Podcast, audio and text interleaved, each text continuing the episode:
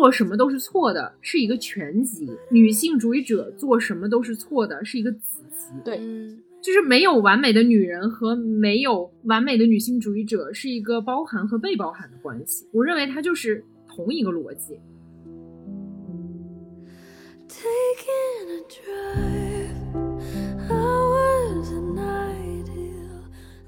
我就亲身经历者。多一现在九个月不到十个月，天天喂我吃卫生纸。哈，任何他拿在手里的东西，他塞到你嘴里，他就会自己高兴的拍手。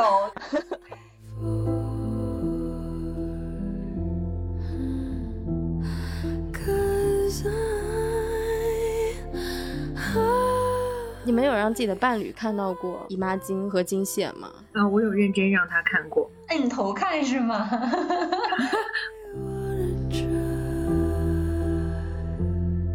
嗨，大家好，这里是长点脑子，我是看到大家都很喜欢芭比，所以更喜欢芭比了的小熊。我是希望大家都爱看啥看啥的二胖。我是有很多芭比裙子的王总。我是希望大家都去看《快乐芭比》，当快乐芭比的二田。我们是一档四个女性同步阅读观影，在成长路上分享日常的播客，要求进步，长点脑子，只要开心，不长也行。你可以在小宇宙、喜马拉雅、Podcast 关注和订阅“长点脑子”，这样就不会错过我们的更新啦。如果你听到任何想要互动交流和发表不同观点的地方，请一定留下评论告诉我们。强烈推荐使用小宇宙的评论功能。另外，如果你喜欢我们的节目，也请帮我们转发、点赞，并标记为喜欢的单集。今天我们要聊的话题是最近大热的电影《芭比》，然后我们四个都去看了这个电影，想和大家讨论一下看完的一些观感，然后还有。其中让我们觉得快乐，或者觉得还有稍稍不足的地方。电影的剧情感觉就不用再多介绍了，主要就是讲着在芭比乐园里，一群芭比然后过着很快乐的生活。但是其中有一个经典芭比出了一点问题，然后他来到了现实世界，然后又带着现实世界的人返回到了芭比世界，然后其中发生的各种奇妙的故事。它翻译成了经典芭比，但是它的英文可能是 stereotypical Barbie。哦，其实它有一点点类似于，比如说传统芭比、典型芭比，或者是就是刻板印象的那个意思。但是感觉经典甚至是有点褒义，好像就没有了那个讽刺的意味。看英文原版会比看翻译版本有更多讽刺的小点出现。好的，作为开场的问题，想问一下大家，小时候。都玩过一些什么？芭比是你童年中的一个部分吗？我小时候其实是玩过娃娃的，但是我现在想一下，它应该是不那么北上广的城市里的盗版芭比。我不确定大家玩的是不是这样，我感觉我那个应该是，就是它长着一张类似芭比的脸，但是因为没有那么贵，所以理论上应该就是一个类似于芭比娃娃的娃娃。然后穿着各样的裙子，然后它大概是我的一个手这么大，皮肤比较黄，就不是白色的皮肤，然后妆有点古典香港妆的那种，你可以给她换各种裙子，大概就是这样。好本土化的芭比啊，是一个 local 二线城市落地芭比，对。可能都不是二线，我应该是也玩的一些是盗版芭比，因为它很便宜。然后我对它最大的印象就是它的头发永远都梳不开啊，记得是吧？就是你会非常暴躁的想要把它梳开，然后这个娃娃就毁了。然后哎，你这么 怪人芭比，这么一说，我非常想。买一个正版的芭比去试一下，看那个头发到底是不是 质量比较好。我印象中，我小时候玩的那个打引号芭比娃娃也是，它会配一个塑料的小梳子、塑料的小包，尤其是有塑料的高跟鞋，那个高跟鞋是可以脱下来的。这个是我这次在看芭比的时候才注意的一个点，就是它的脚是不能够落下来的。嗯，原来这是经典芭比的一个特征，我原来没有注意到这个细节。但小的时候娃娃是有这个的，盗版到了细节。哦，我突然觉得，为什么我现在不喜欢就是任何捏脸啊什么有关的东西？就我对这个没有培养起兴趣，是因为我真的从小没有玩过换装娃娃。就不管是不是芭比，我小时候最喜欢的应该是积木、七巧板和一些就是那种挪动的拼图之类的玩具。我可能是玩那个长大的，因为我妈妈就是一个把我希望把我当男孩子养的状态。对，所以我从来没有玩过换装娃娃，我我只有一个布娃娃。二胖，你自认为自己的逻辑能力强吗？我自认为是强的，给多一的早教提供一些经验。在传统的。认识里头玩积木可能会培养你的逻辑能力、空间感能力。我就在想，是不是真的这样？那玩芭比的人是不是就真的喜欢衣服？也不是吧，就没别的玩的，我感觉。啊，我觉得没别的玩才是很可惜的事情，对不对？嗯。我有一个小小的疑惑，就是如果芭比是一个换装玩具，但是每个芭比只有一套衣服呀。它有很多套。可换的衣服吧，感觉他每一个职业角色背后都有一个系统吧，所以他是可以单买衣服的吗？我觉得是，是，就咱们都没有买过正版的，但是你看电影里面就会把那个衣服都单独拿出来打广告。嗯，就后来他去美泰那个大公司，不是让他又进了一个盒子，那里面是有一些精巧的配饰和工具和别的衣服的，你记不记得？一个粉色的塑料盒。一些盗版的后遗症。天呐，我们盗版四人组。我还有一个，就是你们小时候玩的那个芭比，还有那种小婴儿娃娃，是那种一躺下眼睛就会闭上的吗？哦，对对，我不是，我觉得那个太吓人，所以我不太行，有点吓人。对，是挺吓人的，我也觉得。后来回想起来，他还有那个睫毛和红脸蛋儿。你让我想起我对于假睫毛的排斥，可能从那个时候就开始了。就是你摸那个假睫毛，没有摸真的自己的眉毛舒服，然后 就不喜欢。哎，我想起来了，那个形象就是《鱿鱼游戏》里头那个大娃娃吧？就木头人，哇，那个真的很恐怖。对对对。我前两天去延吉逛了一个。呃，五层的商场，它就是很平民化的那种，有卖泡菜的，然后有一层就是专门卖文具的。我现在看他们的那个盗版娃娃，我猜应该是盗版的，反而比较日式和甚至有一点网红脸。就我记得小时候的那个芭比，他们的脸的眼睛和面部的比例还是比较正常的，就相当于是日常生活中的大眼妹的比例。但现在就有点过于大了，导致我现在欣赏不了那个娃娃，很快就嫌弃的走掉了。嗯，哦，我小时候曾经有一款特别想要的玩具，就是我在电视上看见的，是一个可以和我说话的玩具，就是它可以和我对话。我不知道那个先进到什么程度，它的名字叫伏笔娃娃，我一直都记得。然后我妈后来去香港旅游，我还想让她给我买一个。然后那个好像还只能说英语，嗯，但我想我学英语应该也能和她说吧。现在想来小时候好像很孤独的感觉，还想学英语，然后跟那个小娃娃说话。嗯，其实关于孤独，就是呃，应该是最近看到一个说，小孩子不管是男生女生，其实最开始很想要玩的玩具，往往都是过家家，是因为他们最早。最容易模仿的事情就是喂人吃饭，因为他们从生下来接触最多的事情就是被人喂吃饭，所以他就很想去喂人吃饭。所以过家家就是一个很正常的 模仿的结果。啊，我就亲身经历者，多一现在九个月不到十个月，天天喂我吃卫生纸。哈。就是卫生纸，他觉得是一个最好塞进嘴里的东西，还有梳子，还有他的玩具 球，还有勺子，任何他拿在手里的东西，他塞到你嘴里，他就会自己高兴的拍手，就是他会 觉得自己把它喂进去了。哇！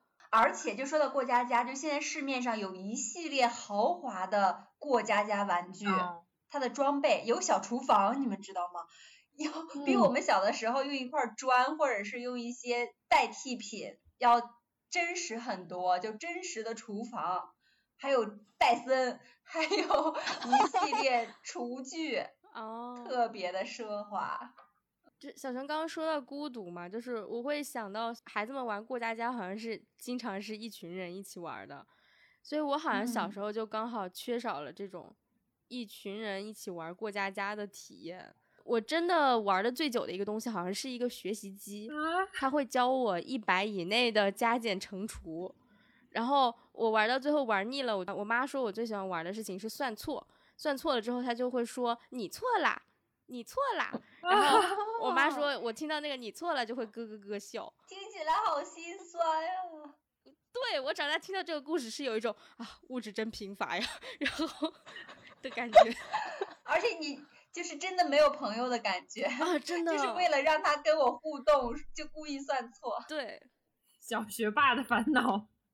我觉得是他虽然帮我成为了学霸，可是他反映出了我那时候就是没朋友。对啊，嗯，嗯，嗯你们刚才说过家家的时候，我想到，因为芭比开头它不是致敬了一点那个二零零一太空漫游嘛，就是小女孩儿之前的娃娃都是小朋友，然后就相当于小女孩在扮演妈妈一个角色。王总刚才说的时候，我想是不是现在可以培养将来多一在二三十岁的时候成为一个负责任的爸爸？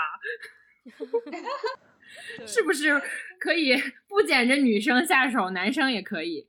对，嗯养育的重要目标之一。对，我现在觉得好像喂小孩吃东西，还有过家家模拟家庭生活，应该是不管男孩和女孩都会愿意玩的事情。，对对，因为那个是他们对小时候会经常做的事情。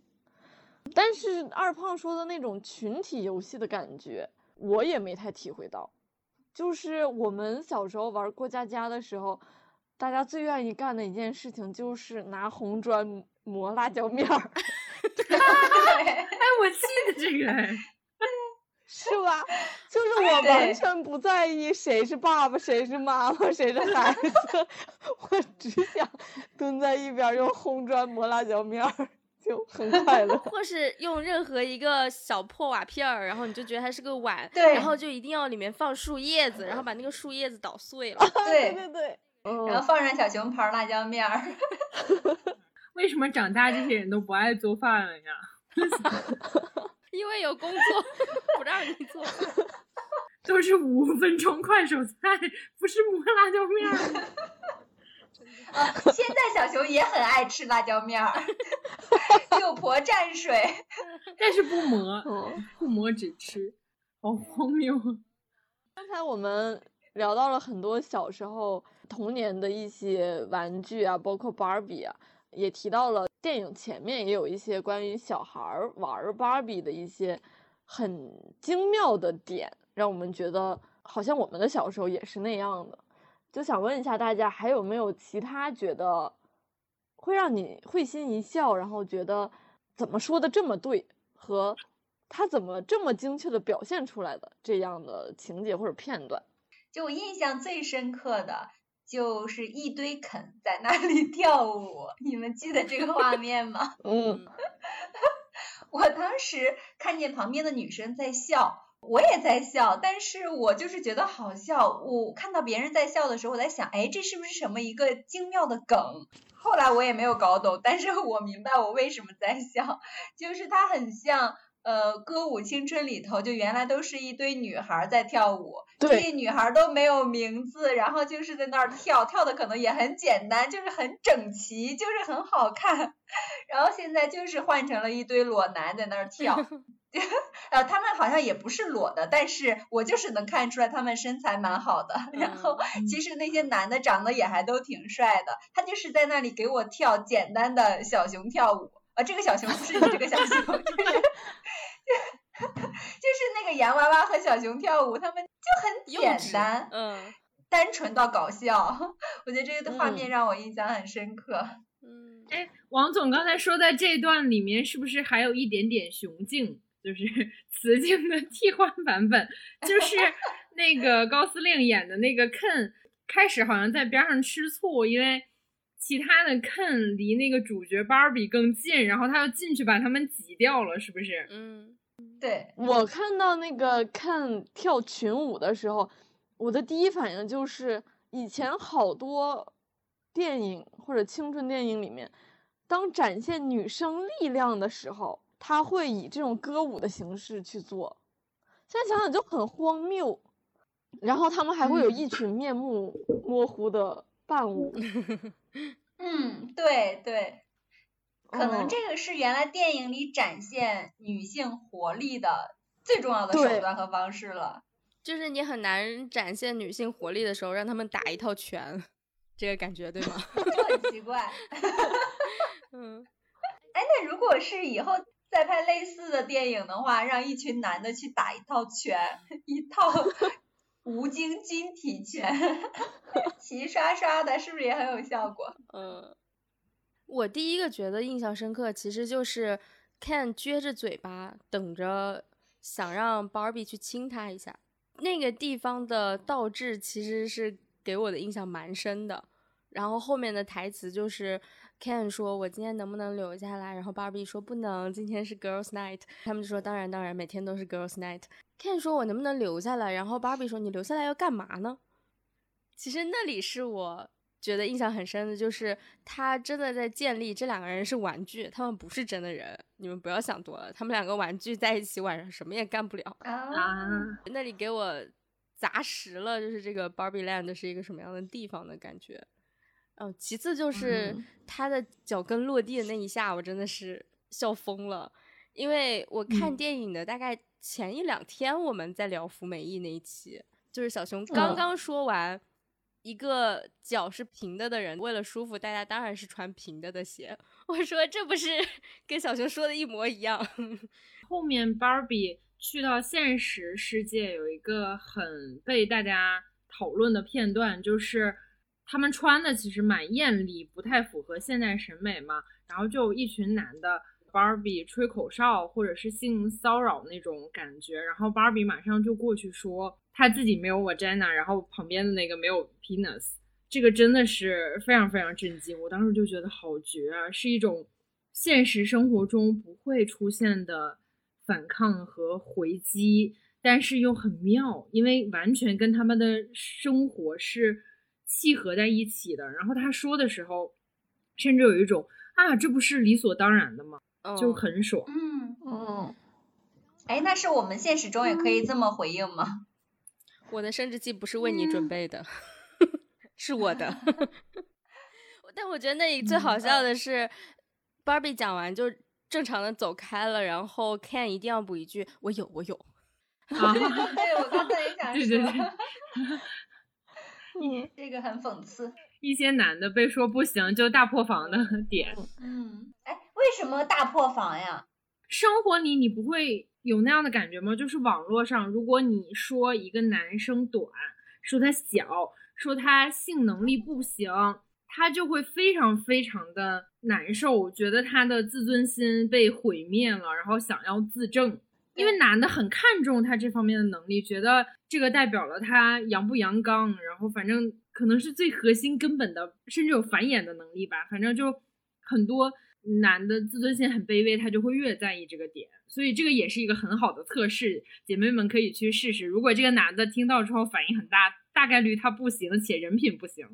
对，刚才说的那个片段让我想到了一个女脱口秀演员的一个段子，就是说为什么女生的 vagina 就不能每天出门的时候放在家里，不要带出去？哦，华丽的吧？哦哦，好像是，我记不清了。想想确实啊，就是他好像带出去给我们也没有什么便利，还不如放在家里，又很安全，然后对呀，嗯也不会有什么附加的烦恼。这个很好哎嗯。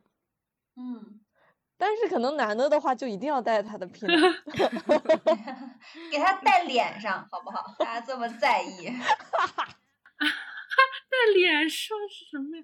之前二胖不是还遇见了露阴癖，嗯，就有一些男的吧，有这种极端的对自己这个物件的自恋。但这个应该属于一种疾病范畴了，就是如果公共场合大家 遇到录音癖的话，还是寻求警察的帮助，然后让他们就是去看病就好了。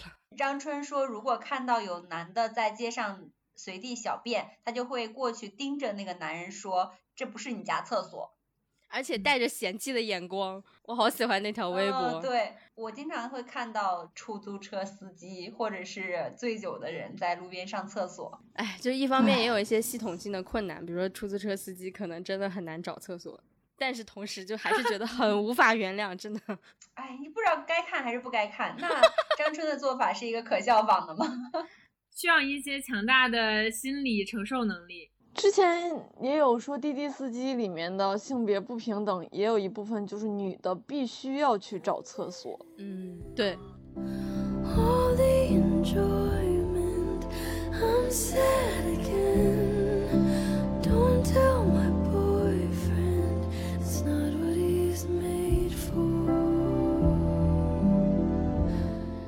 让我觉得很喜欢的点就是此处涉嫌剧透，芭比的主人是那个女孩的妈妈的那个地方。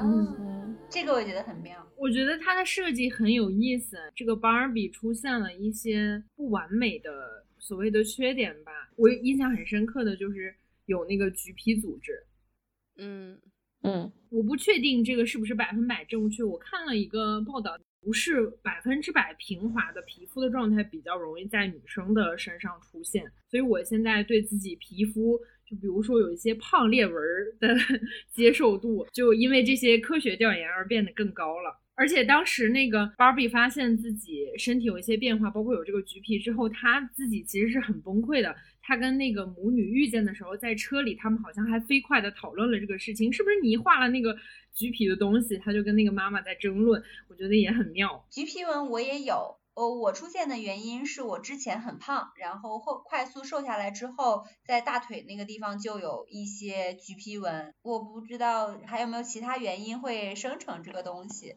而且女生除了在意橘皮纹之外，还会在意自己的鸡皮。嗯啊，嗯，我觉得很多的去角质产品，除了脸上之外，有很大一个市场就是去身上的角质。可嗯能还有人为它去做医美或花更大的代价去处理它。但嗯，其实这个东西好像男的完全不在意，或者是你身上有他也不在意吧，他可能都不懂是什么。哦，你这么说来，鸡皮就是我小腿就有点那个样子。然后我在初高中的时候还是对此有点焦虑的，我还想办法就怎么能让它消除一些。但是刚才王总说到鸡皮的时候，我忽然想到，我好像很久很久都没有想起这件事情了，已经不在意这件事儿了，嗯，真的无所谓，谁在意你啊？就谁会趴下来看你那个小腿上面到底是怎么样啊？就是 他这么在意我的小腿上有没有鸡皮，这个人好像和我也不太可能有什么特别深入的交集了。对，可能会在警察局有一些交集吧。太可怕了。一些反向筛查。第一次对于橘皮组织有概念，好像是电视上在放，我不确定是广告或者是类似的介绍说明，然后我妈就会把她大腿上那个橘皮，而且还要自己挤一下，然后露出来给我 看，以此警戒我说让我瘦一点。那时候我才十几岁吧，对，因为我从小也是小胖妞。其实不胖，我现在回想起来啊，就没有很胖了。然后，但他就会说：“你看看这样多不好看。”然后我就说：“那我也有啊。”他说：“对呀、你这么小就有了，那以后咋办？”我觉得我对所有的这种东西的反抗都是先来自于懒，我真的太懒得去在意 这些事情了。后来我觉得是关于真实，怎么不能接受真实的人就是长这个样子的呢？我不明白，真实的人就是长这个样子。比如说我脚上，我脚上的死皮，可能我怀疑比二田男朋友的还多，因为他不是经常去死 皮。对，嗯，然后是真的不想管这些事情，那人就是会长成这样，我能怎么办嘛？不想管。嗯，你说这个，我想起来，在我大学还非常是一个小土妞的时候，我有一次跟我一个高中同学去吃饭，他非常非常会化妆，可能比我更早的步入了一些成人世界吧。他当时就提到了一个产品，是去角上的角质的。你就想，当时对于一个小土妞来讲，这个东西给我的印象有多深，导致我现在你们提起来我还记得。就我想，他已经全身美白到了这个程度，我就觉得那真的过得很辛苦。好像描述是说这个产品会让脚上皮肤很光滑，但我现在觉得早上皮肤光滑根本没有好处，因为我现在跟我对象睡觉的时候，就是会互相用彼此粗糙的脚摩擦对方的小腿儿，以惩罚彼此。我现在觉得 光滑一点儿不是一件好事儿。哎，那你对象赢还是你赢啊？我粗暴程度赢了，但是他的粗糙程度赢了，很难说。哦，哦，去角质产品没有用啊，他天天搓也不行啊。他是物理搓，而且你们想，就是芭比如果真的就是一个娃娃，她觉得自己有了不一样的不光滑的皮肤，然后他焦虑，我觉得很正常。他是个塑料制品啊，他当然就会觉得我怎么变粗糙了，这很奇怪，他是一个不合格了。但是一个人啊，我们不要真的相信磨皮就就是真的了吧？可能是骗自己骗的太过了，有些人。记得思文那期讲中医的播客，那个很厉害的老师不是跟他说，好像每个人出生的时候就是有一些问题的。我现在对于自己也更加接受了，就好像胃不好、肝不好、哪儿不好也跟我没啥关系，这是我命里带来的。这些问题是不是还要在意一下呀？我感觉很影响寿命啊。鸡皮就算了，不是完全不在意，是说不归咎于自己，不是因为我吃冰棍儿导致的这个不好，而是可能我天生就有这个问题，我去解决就好了。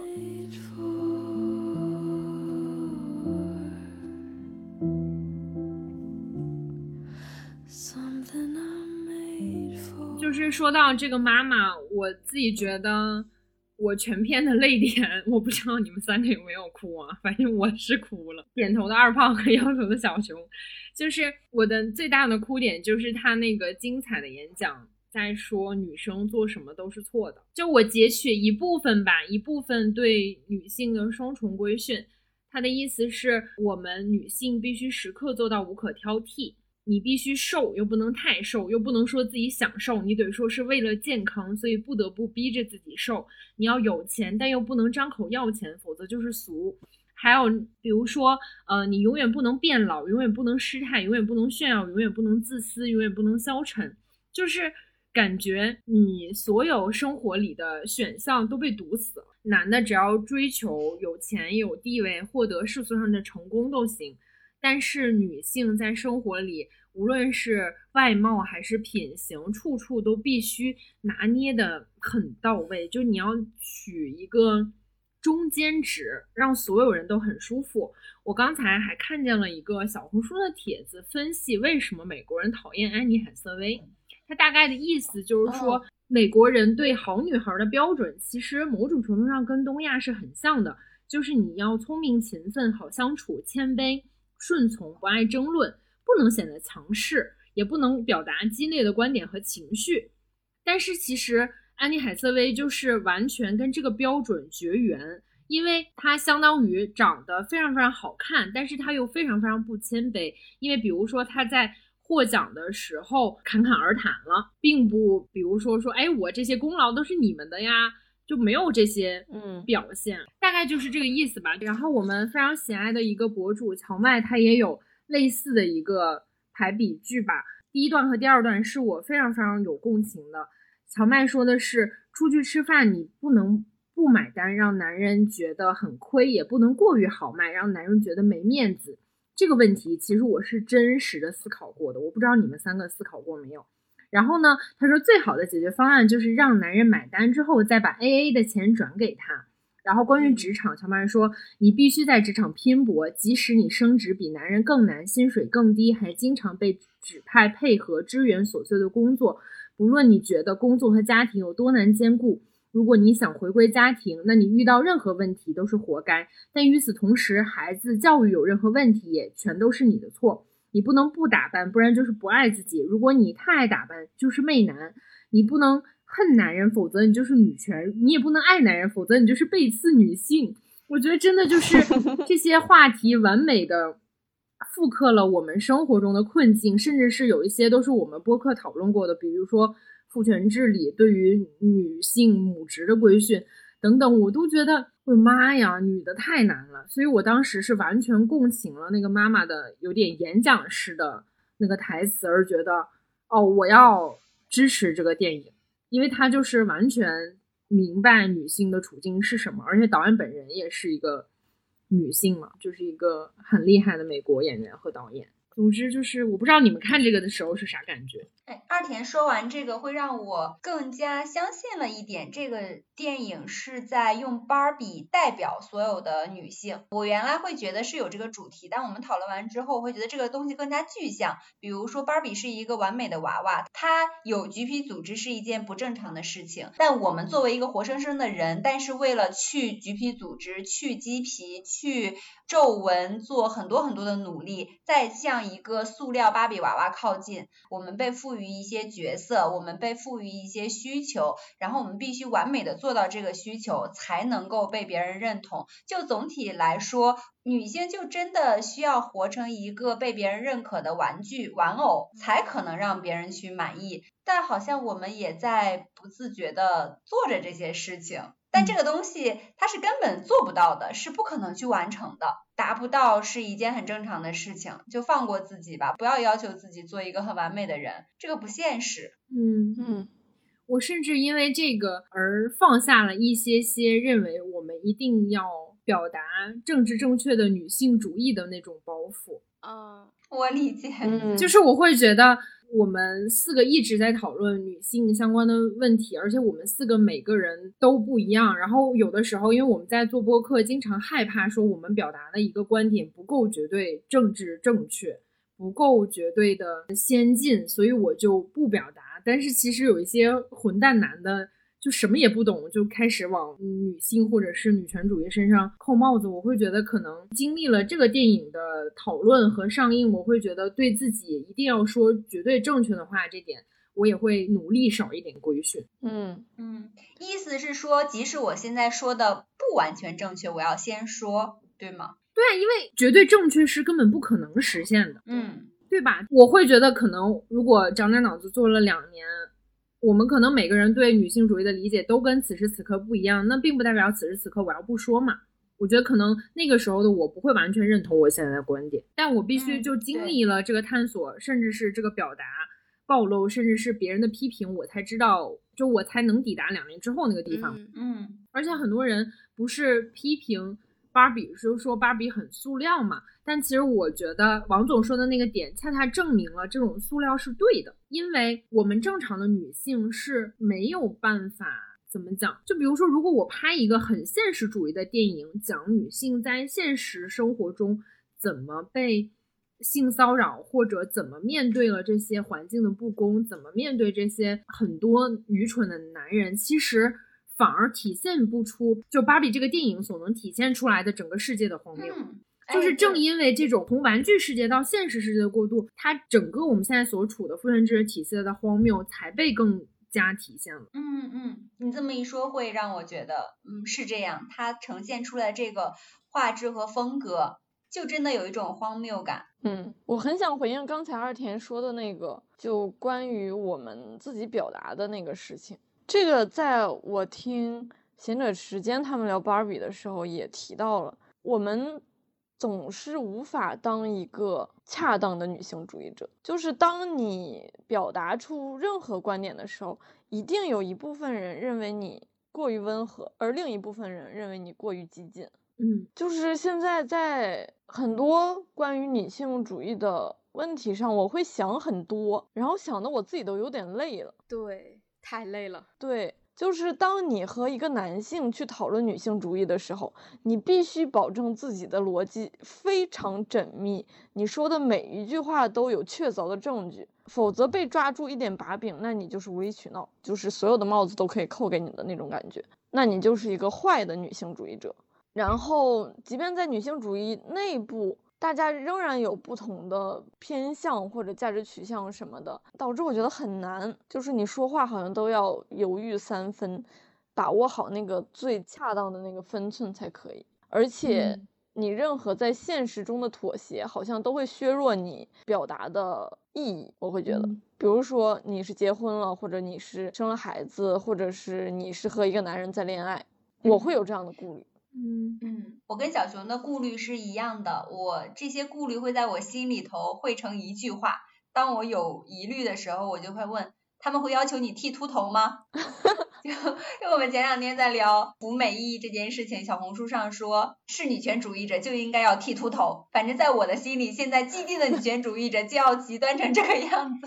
这跟不转不是中国人有任何区别吗？朋友们，对，嗯，就是这不是妥妥的道德绑架吗？这个事情我在之前有一嗯个思考，就是、或许是因为女性主义者这个群体扩大到了一定的基数，导致它呈现出了一个林子大了什么鸟都有的情况。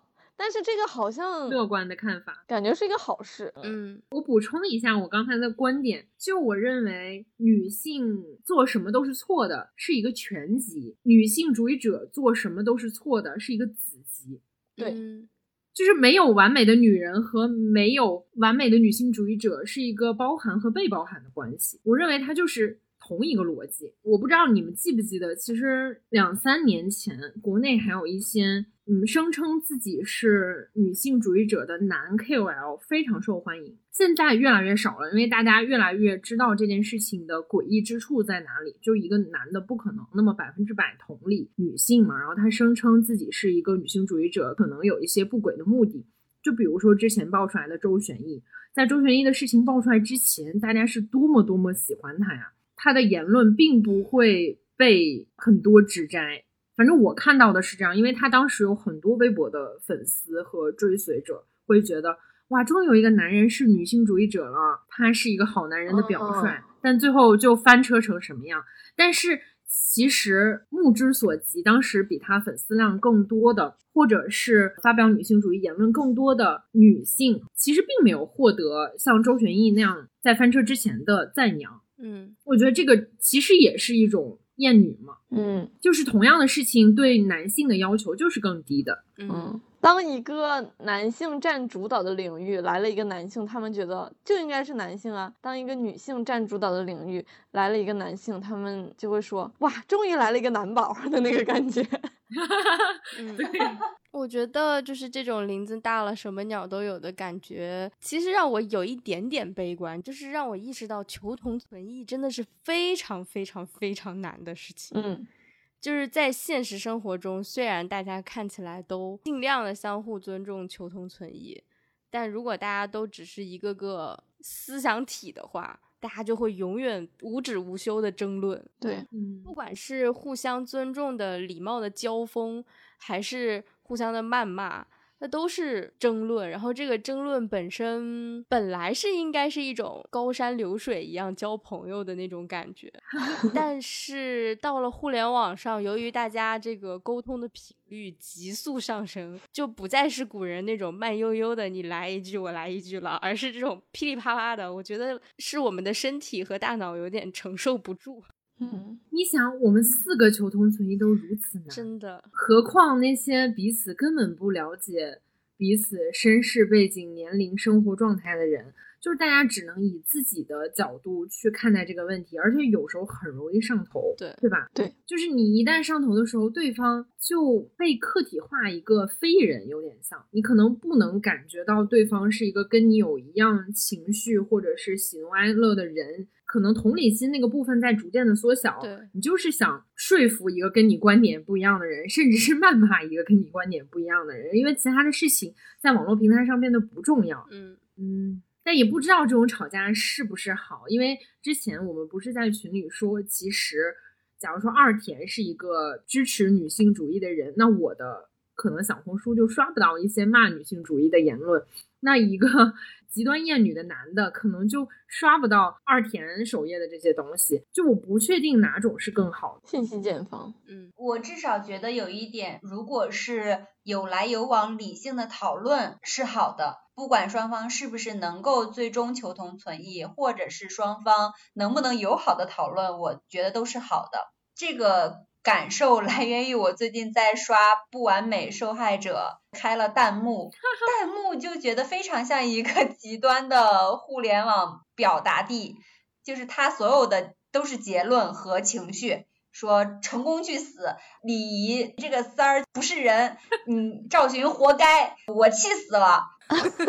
就总体就是这些吧。然后随着剧情在反复的变化，我不知道其中是不是有个人从一集到一集的变化，或者是说只有在这个地方出现了不同人发表了不同的情绪等等吧。但大家总体上来说，只能在互联网上输出情绪和自己愿意相信和愿意看到的情绪，没有办法去接受很多面。理性的讨论，不理性的讨论都接受不了。就是我只愿意跟你一竿子打死，然后说完我的气话，然后就打个句号。你不要再来找我，我结束了，我发泄完了。嗯，是从女性怎么做都错聊到这儿，对吧？对，刚才是我们针对女性做什么都错的漫长的展开，现在我们回到。电影中让人觉得会心一笑的点，哎，二胖之前有说过，他看到芭比第一次见到现实中的一位老奶奶的时候哭了。我其实全程都在又哭又笑，不是那种。大哭大笑，我是一个泪点真的挺低的人，我是时不时的就被戳中就哭的。嗯，第一个哭点很可能就是在那个奶奶出现，我也没有想到她会别人赞叹她美这件事情回复一句 I know，这是一个特别可爱的反应。嗯，呃，我想到的可能是他会回复一个很温和的谢谢。嗯，我觉得这可能是普通的反应吧，但我觉得他超出了那个礼貌的层面，然后非常自豪、骄傲的说：“我知道呀。”觉得那个地方特别戳我。二胖还注入了一些性格，就是你奶奶回答的非常平和，二胖说这两句的时候都非常的欢 脱。但我觉得他整个人状态就是，对呀，你告诉我了一件我知道的事情，我以此非常的为骄傲，就让我很羡慕而感动的。哦，对。我看到那个 I know 的时候，我就觉得很悬浮。你会在现实中遇到一个人会回答你 I know 吗？以及他回答你 I know 之后，你怎么回答呢？我就会原地愣住啊哦 的感觉。小熊你好美呀！我现在能做到的就是我会回答谢谢，这是我能做到的事情，也是我很努力去做的。嗯，以一个正常的态度回复一个谢谢。我觉得这是一种。跨文化的悬浮，我特别理解小熊说的，就是我妈是绝对不会回答。我知道我很好看的，我妈一定会说：“哎呀，老太太了，就是谢谢你，是你你喜欢妈妈，你才这么说的。”就我妈一定会认为这是一种安慰，而不是一个赞美。但是美国人不这样，美国人天天夸对方。那我现在来问二田，二田你好美啊！嗯，I know。对呀，就是对呀，二田就是这样子的。就是我刚才要说的就是这个。我跟小熊是相反的，没有那么感动，恰恰是因为我也没有预料到他说 I know，但是当他说了 I know 之后，我也觉得挺合理的，你懂吗？就是我能理解他，所以反而没有那么感动，因为跟我的预期没有差那么那么大。嗯，我不知道你们生活里有没有那种状态，因为我有时候坐地铁会不太玩手机，累了吧就放空看一看周围的打工人或者是大家的状态，也算是积累素材吧。我有时候会真的看到地铁里的每一个人都觉得他们很好看，你们没有这样的状态吗？就是你会认真的看一个人的脸，觉得哦，原来这个生物的这个细节跟我长得不一样，然后它很妙。我有时候是会有这样的感觉的，当然前提我觉得是那天我心情也比较好。是的，就是把自己抽离了一个主流的审美的状态，但是我。确实能感觉到那种，就比如说他身上的生命力啊，他的着装跟他特别浑然天成的时候，你就能觉得每个人都很好看。他不是说主流审美的那种美，就是它长成一棵树的那种好看，你懂吗？就是树 A 跟树 B 不一样，树 B 跟树 C 不一样，草 A 跟草 B 不一样的那种好看。嗯，反正我是会有这种体验的。那你这个会让我下次在坐地铁的时候会很想。观察一下，嗯，还有一个会心一笑，是我真的蛮喜欢一些我觉得是巧妙的打破第四堵墙的点。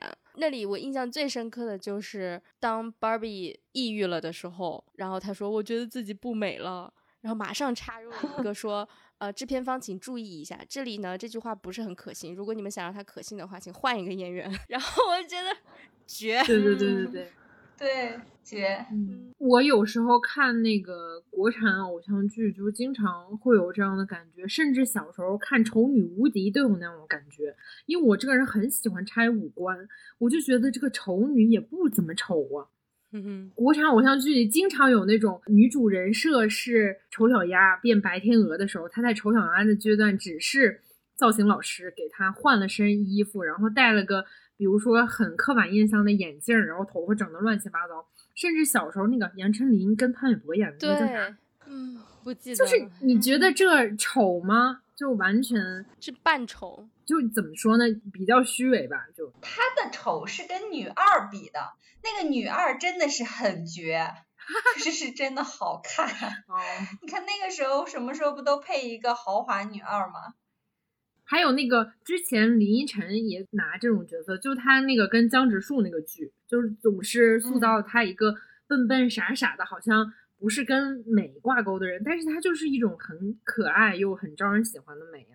嗯，可说呢，成为明星哪有普通人？当然，这个也是说，因为观众会愿意带入这样的角色啦，就是观众都会带入主角，带入一个美美的人，当然很容易很开心了。但我不确定有没有那种解离的，就觉得这个人跟我差的太多了，他经历的事儿我都没有那么好的运气，当然也是有可能的。嗯，所以如果前面是一个丑的人，然后后来变成美的人，观众可能就更容易代入了。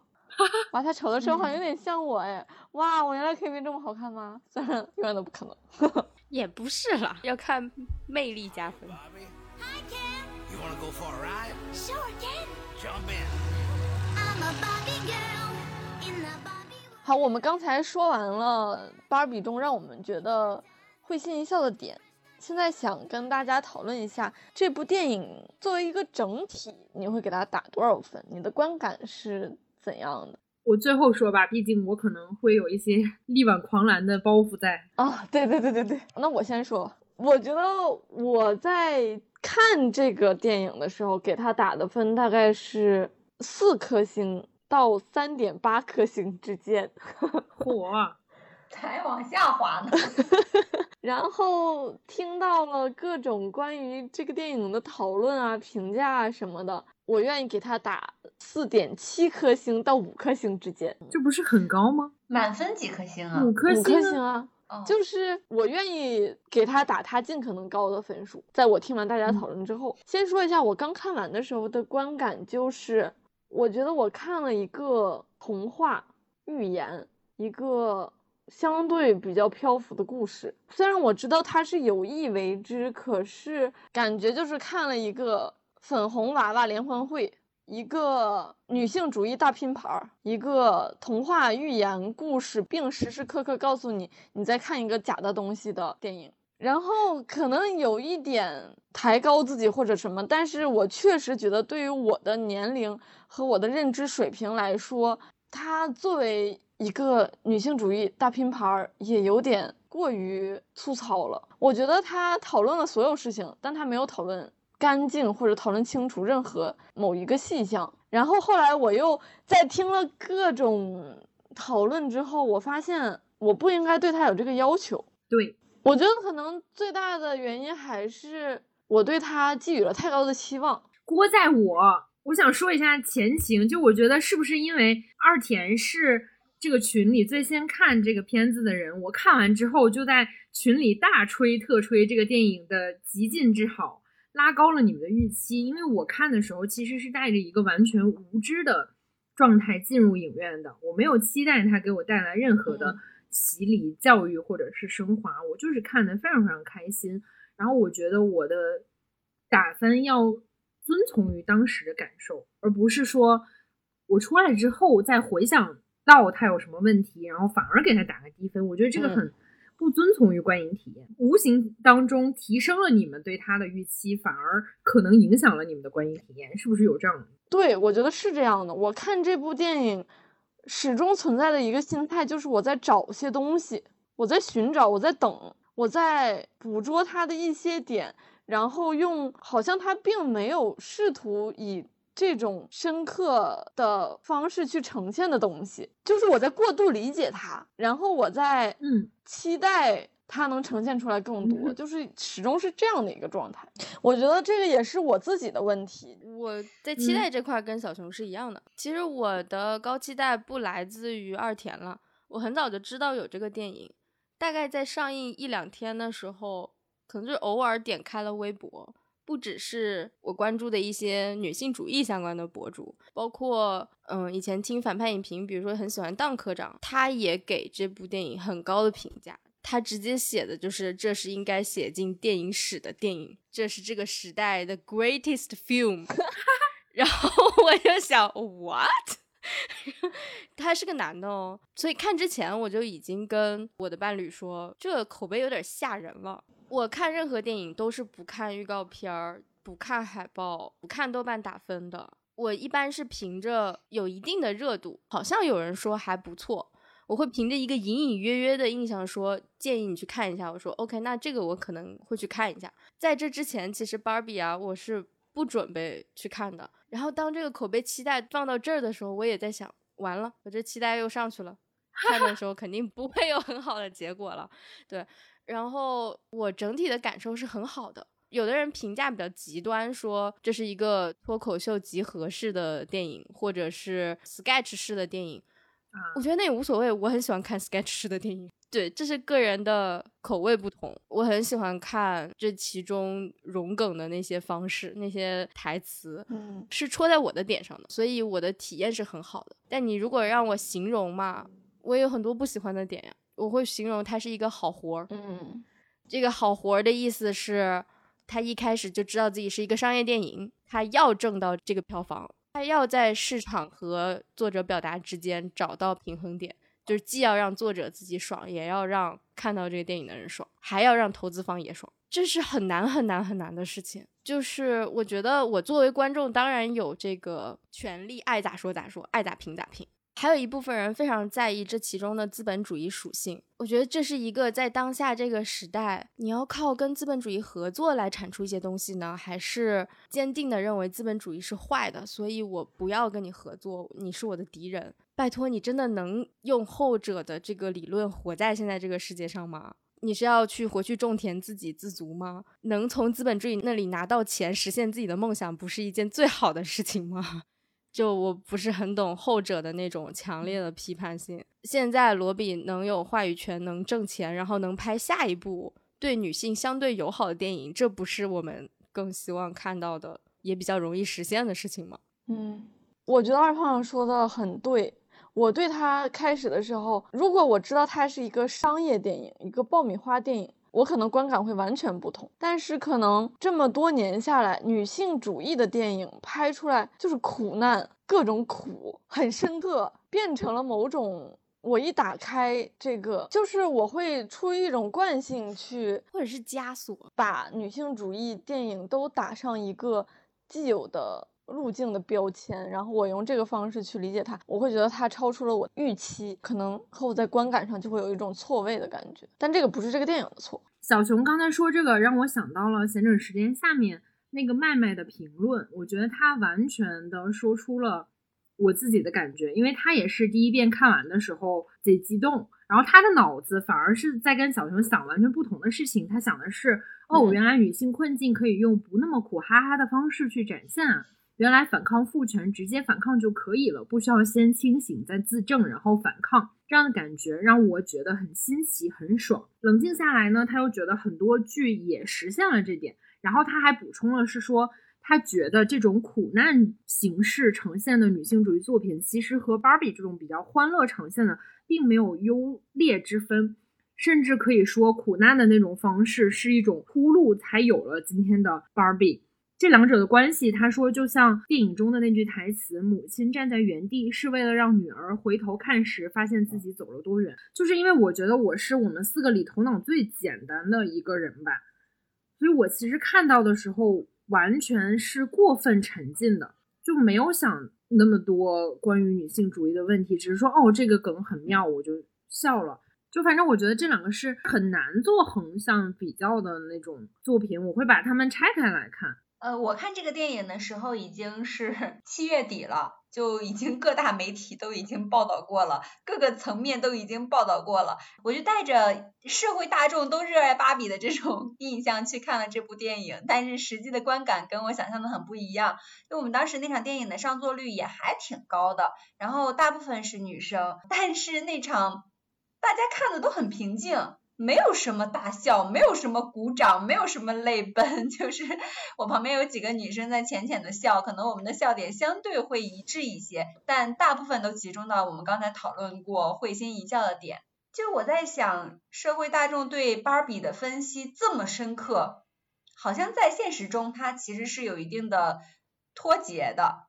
就是女权主义的路还有很长很长要走，在我身边的真实的大众还没有感受到这些，我是这样的真实的感觉，包括我自己也是。我对于这部电影的话，我个人觉得也还挺喜欢的。他的喜欢来自于很真实的一些冲击，比如说芭比在呈现最完美的一天，她从她的房子跳下来的时候，她飞起来的那个裙角里头都是白色的蓬蓬纱裙。我当时想，太牛逼了，这个裙子我也想要。就是我一直在找这条裙子，果然是王总。他呈现的这个画面，包括芭比的衣服，包括里面的男的都挺帅的，而且他们恰当其分的承担了一个花瓶的角色，我都觉得很好看。但我觉得有一点，对于女权主义，对于父权制的剖析，很教科书。很演讲，也很直白。我就在想，对于我这样一个刚刚接触女权主义的人，这些我也都懂呀。他在说什么呢？就凭这也可以教育大众吗？就凭这也可以让所有的媒体都去报道他吗？这是我当时看完芭比最真实的感受。而且当时要录长点脑子，我有点不敢表达我的感受。我就在想，如果没有跟热爱芭比的人站在一起，那可能会要被所有的女权主义唾弃。但我觉得，作为一个真实的走在女权主义路上的人，我们能慢慢的开始接受这样的电影，能给这样的创作者一些空间，我觉得就是一个好的开始吧。但对，也允许大家慢慢的去接受这个事情。我可能感受是这样的。我接着王总这个说，我不知道是不是因为我是创作者，所以我跟你们三个的感觉反而比较相反。因为在我的脑补里，他把这个作品按小熊的话说拼盘成这样，其实是非常非常难的。电影它这个还是有一些三幕式的结构，就比如说主角要怎么觉醒，然后怎么再站回来，打败这一切。就我觉得，其实每个情节到每个情节的过渡是相对丝滑的。我不知道你们是不是这样的感觉，就是其实没有什么情节让我觉得是特别割裂的。我觉得能在这个基础上，然后完成从芭比世界到现实世界的转换，然后且把这么多事情说清楚，已经很难了。我觉得作为我来讲，可能我五年也写不出来这么个东西。这是作为一个创作者真实的一个感受，就是这些理论我是知道的，但是把它融入到一个能拍成故事的电影里，其实是。挺难的，反正我自己是这样的感觉。嗯，可以理解。我和二田的感觉完全不同。就是刚才会心一笑的那个时候，他说他被那一个大段的输出打动的时候，我完全没有被那一段打动。首先那些话我听过很多次了，以及我觉得他在那个时候说出来算合理，但是也没有多合理，就是它的合理性有限。嗯，就是这个电影里面有很多地方要求我不要把它当真，就包括它非常夸张的呈现出肯怎么把芭比乐园变成一个父权制的社会，还有后面每一个芭比是怎样被一句话点醒而脱离了父权制，再包括最前面这个芭比乐园的。所谓的母系社会，所有女性都承担着重要的职务，不过她们都是在过家家，毫无任何实际的事情。就是他全部都告诉我，你不要当真哦，前面也不是真的，后面也不是真的，过程也不是真的。就是我不想这样，但是他一遍一遍的告诉我你要这样，这是我作为观众的感觉。我作为观众完全相反，就是其实我没有你的那种，这完全是一个假的的感觉。我怎么解释呢？就是我知道这是一个假的，但是我相信了他。嗯，我的点是因为我跟他站在一起，所以只要他说出了那些我想说的话，我就会为他鼓掌。我来给你们一个中间视角，或者说，我觉得嗯小熊跟我一样的点是，我们是在希望一部电影在艺术层面上有更高的水平。二田因为他的创作者的视角和价值观的统一，他可能对这个的期待降低了，以及他本身也没有带那么高的期待去看嘛。但是其实我在看到那些高评价的时候，我的期待就是，这是一部告诉了我们一些东西，但是表达方式非常精妙的电影。我当时的期 待就已经是这个了。所以在看到很多东西是用台词说的时候，我脑子里已经冒出了一些影评人在写，这些不都是用嘴说出来的吗？没有用一个情节或者一场戏啊剧情去演出来演出来呀。那这个表达方式普通吧，你不能说它很差，但是也就普通吧。就我觉得这部戏在有一些部分做到了是用剧情去体现的，但是在很多部分是用嘴说的。所以在用嘴说的那部分，你从剧作角度来讲，你确实不能说它很嗯高级啊。这就是我当时的感受。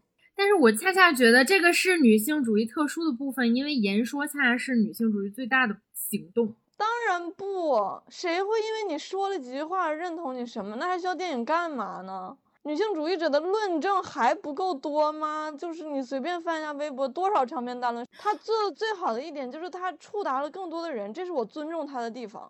我绝对不会嗯说我不喜欢这一部电影。他作为一女性主义的电影，我为她鼓大掌，我希望所有人都去看，我希望所有人都能受到她的影响。但是我个人的角度来说，我可能不会给她打到五星这么高的高分。那我有一个反问，就是，嗯，其实我们四个并不代表嗯大众，对吧？对，因为我自己觉得，比如说我生活里跟一些朋友讨论，包括跟我父母讨论，其实大家是甚至对女性主义是完全没有概念。我认为，如果他用了，比如说你们要求的那种技术方式，反而他想触达的那个群体是看不懂，就是可能那个隐喻只能是已经看懂的人能看懂。他不需要隐喻啊，他需要把这个东西呈现出来。就是剧情本身就是隐喻啊。这个我复议二天，就是我看过一个角度，如果我们的小孩儿从小看的是芭比这样的电影的话，他就会自然而然的认为这些东西是合理的。那现在我们不说芭比和女权主义，就比如说《寻梦环游记》表达的就是，呃，只要有爱你的人，你就不会真正的死去，这个很深刻的道理。但他用了一些很动画的形式去表现这个主题，就会让小孩子认为这件事情就是正常的，就会让所有看到他任何年龄段的人都相信这件事情是一个很正常的事情，很普通的道理。我觉得芭比在这方面是有一定的作用的，它可以让小孩儿就觉得我的世界就是这样的，所以我同意二田的这个观点。嗯，我也觉得这个形式在一定情况下是合理的。对呀、这个也是我同意的。我期待的是它能稍微落地那么一点，而不是告诉我这些都是假的。但是落地的事情不是在结尾之后吗？嗯，因为它嗯整个嗯就不是在讲一个落地的事情，对落地对是当他芭比去到了这个妇科医院之后，那才是真正落地的事情。她要成为一个女人，面临这个真实的社会。但这个电影其实讲的不是这个，我觉得我想表达的另一个点是，其实互联网上很多人诟病芭比最后战胜 Ken 的方式，其实是假装就是喜欢 Ken，然后听他们唱歌，然后建立他们彼此。有一些人觉得这个方式低级或者是不女权吧。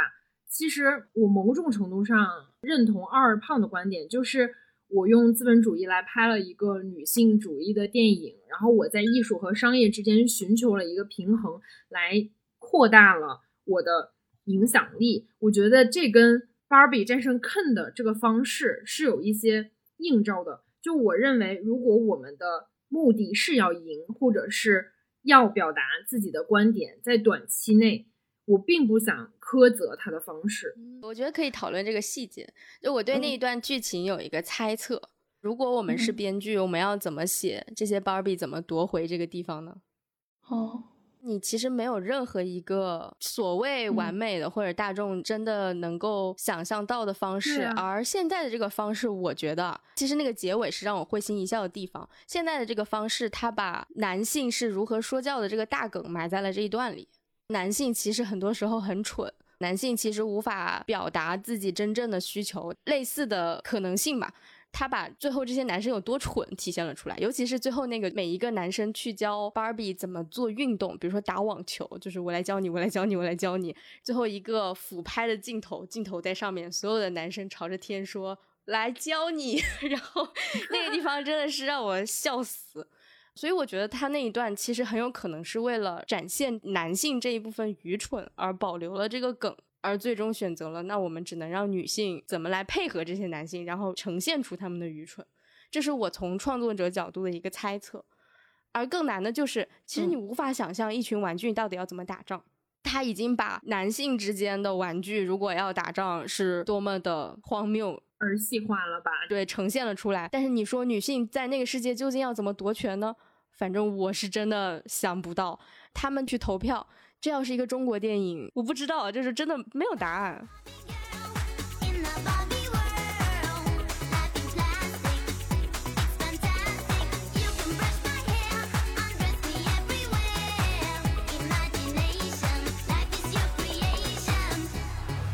刚才我们说这么多，我想表达的整体感觉是，嗯，当我以一个很心灵的状态进入电影院的时候，我看到了一个过往电影从来没有拍过的故事。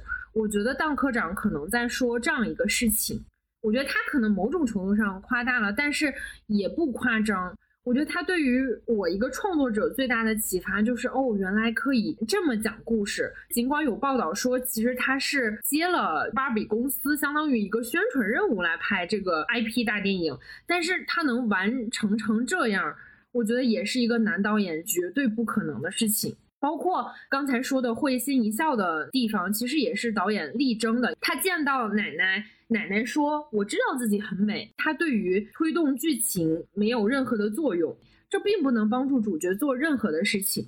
其实我反倒觉得，所谓像脱口秀拼盘的那些地方，也有一些地方可能真的对于推动主线没有那么大的作用。但是它成为了让女性会心一笑的点，是帮助整个电影在描绘女性生活在怎么样的一个世界里的。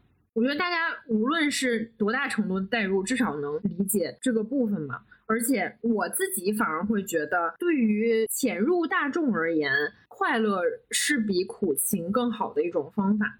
我不嗯知道你们是不是这样感觉，因为作为我自己而言，当我看到比如说一些性侵的电影，或者是一些描述女性极端苦难的电影，我会非常非常鼓励它。但是你说从比较功利主义的角度来讲，它能达到芭比这样的票房吗？我觉得是绝对不可能的。就是哪怕是单纯为了让那些 男的大破防，我觉得都不太可能。嗯我觉得其中很多男生在豆瓣下面给异星说什么“你们这些卑贱的女的终于要窜上来了”，这些评论的人，就是单纯让他们很生气，都是一件很爽的事情。你花了五十块钱或者更高的价钱买了一个我们表达故事的电影，这个也是可能我们四个整体还是很喜欢它的一个原因吧。市面上太缺少这样的表达了。而且我觉得它一定是比 KOL 发什么视频要有传播度的多，我觉得是这样的。我觉得主要是会给很多创作者一些启发，所以我自己还是特别希望全世界的人都来看这部电影。我最近的人设就是芭比的人形广告牌，因为我觉得这个意义是比它的缺陷要大多的多很多的。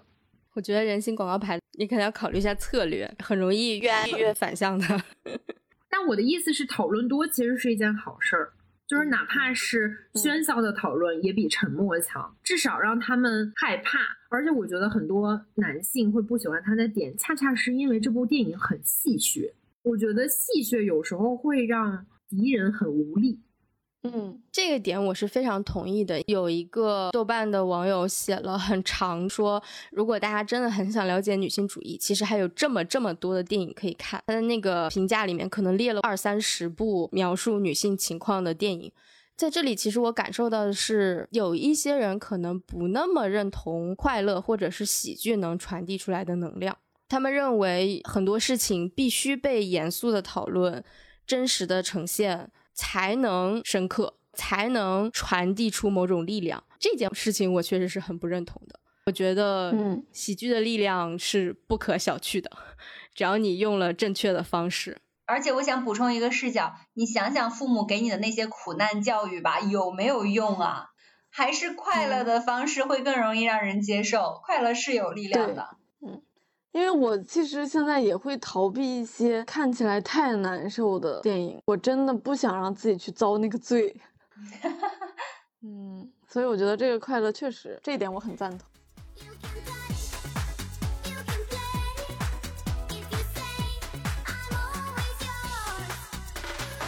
最后我们想讨论的一个点就是这部电影的结尾做得很巧妙，它给到的结局是芭比选择成为一个人，她来到现实的社会中去生活。我也想问一下大家，你们怎么看待这个结尾？以及如果让你继续编下去的话，你觉得变成了人类的芭比后面会经历些什么？或者是她会开心吗？会悲伤吗？会后悔自己的决定吗？就想让大家来设想一下。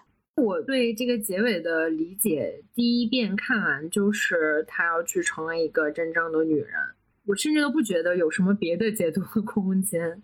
因为她去看妇科医生嘛，拥有一个正常女性的阴道，嗯嗯，我也是这样感觉。嗯我理解的细微的区别，可能就是他是从玩具变成人的过程中没有那个神秘力量，就是他没有阴道，所以他去安一个阴道呢，还是他从玩具变成人，他就拥有了，所以他去做一个正常的体检。啊，啊，我觉得网上有一些讨论是偏向第二种的，他会觉得这非常好，我去做一个体检，所以我会很正常的跟医生说啊，我来见我的妇科医生。这个在电影里呈现出来就已经是不容易的事情，因为也就是近几年大家哦开始在媒体上讨论女人看妇产科的体验，在之前这也嗯是一个禁忌嘛。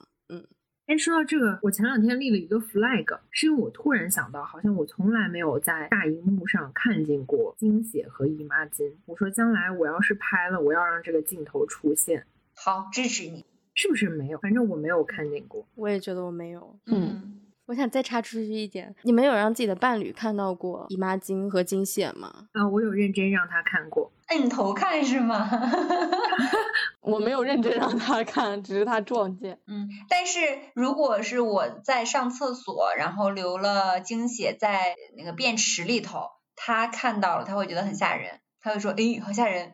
这就是生活在现实世界，但仿佛他生活在 Barbie Land 呀，对吧？对，是的，我的男朋友看到之后也有点错愕。我说：“那不然呢？你 设想的会是什么样？那就是下体流血聚集在一起，粘在姨妈巾上，你还能期待它是什么形态呢？就嗯，早点拍出嗯来吧，二天。我努力。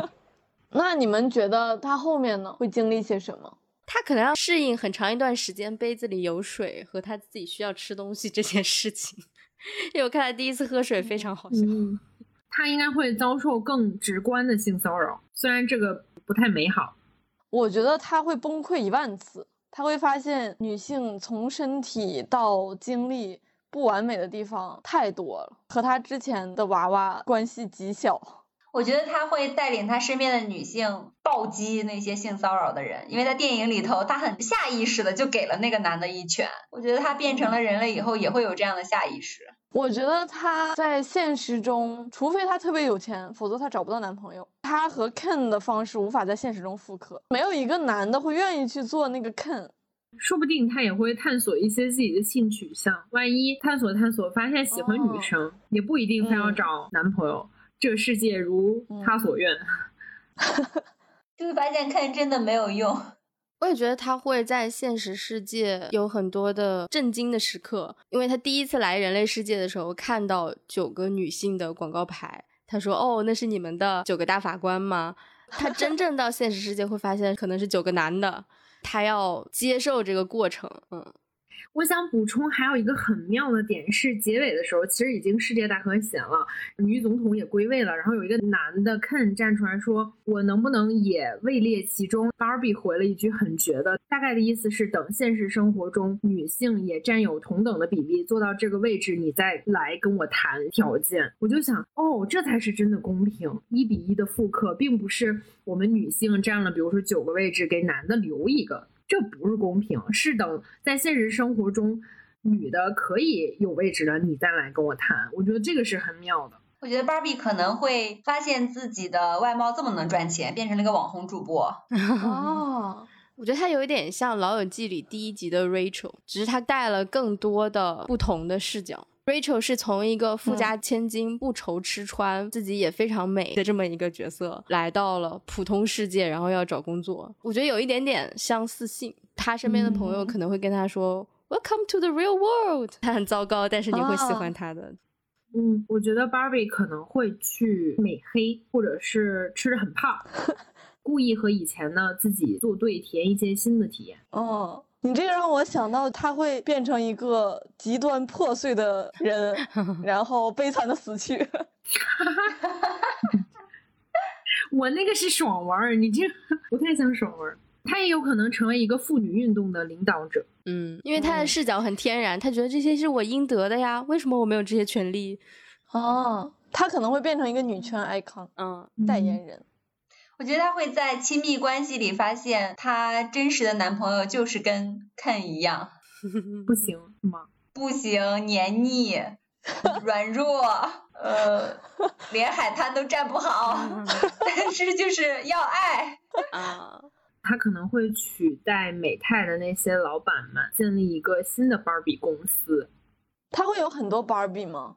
他玩芭比，他应该会觉得很奇怪吧？这是我曾经的朋友小 A，这是我曾经的朋友小 B，他们今天一起过家家。好可怕！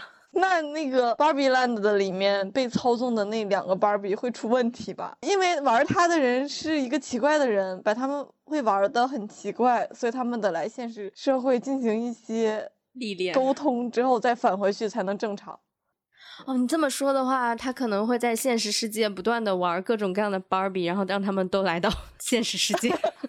开始给各种芭比托梦，托梦那他就变成了女娲，我的妈呀！妈妈，这样的话他们就可以造出无限多的芭比，这些人就会从一个异世界里面无限多的涌入到现实的社会，可能地球会变成一个 Barbie land，我们都是异类，芭比才是统治这个世界的人。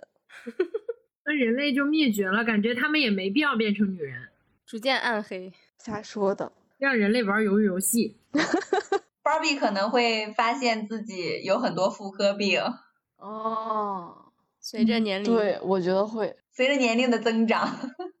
而且如果嗯它是一个人造阴道和子宫和卵巢的话，可能技术也不是很发达，后面会有各种问题。嗯，嗯，要长期吃抗排异药。唉，对，然后服用各种激素，导致自己变得很胖，那做这个手术的意义是啥？变成一个完整的女人。哦，你这么说，如果他并没有神秘力量给他一个阴道的话，其实光拍他决定自己究竟要不要有这个阴道，就可以拍很久。哦，再拍一部，他是不是要要小孩？对我刚才哦想了这个问题。我觉得他就不会要，他其实基本上就是一个孩子来到现实世界，他成长可能还要十几二十年，就他自己哦作为孩子还没过够呢。对，就嗯，哎，那他是不是不会去死啊？对吧？人家好像长生不老哎。不，他的设定是他就会死，他会变成一个真的人。说到这里，我有一个不满足的点。当他做决定的时候，创始人奶奶拉着他的手说：“我的义务是我告诉你一下现实世界是什么样的，然后你来决定你要不要变成人。”然后展现的画面全都是好的，没有一个女性哦遭受苦难的画面。我觉得起码你给他一些喜怒哀乐吧，就连哀和怒都没有。我觉得那是我很不满足的地方。那真的不是现实世界。比如说离别，你也可以啊，就不涉及到所谓权利的部分。好呀，我感觉大家继续发散下去，可能会有无数种对芭比未来的设想。那我们也期待，如果听众朋友们听到这里有什么奇思妙想的话，可以在评论区里跟我们互动。然后我们今天关于芭比的讨论就先到这里吧，还是期待各位朋友们都去支持芭比，都去看一下这一部真的还蛮不错的电影。好，那我们今天的长点脑子就录到这里，大家拜拜。拜拜。拜拜。拜。think I forgot how to be happy. Something I'm not, but something I can. Something I wait for. Something I'm made for.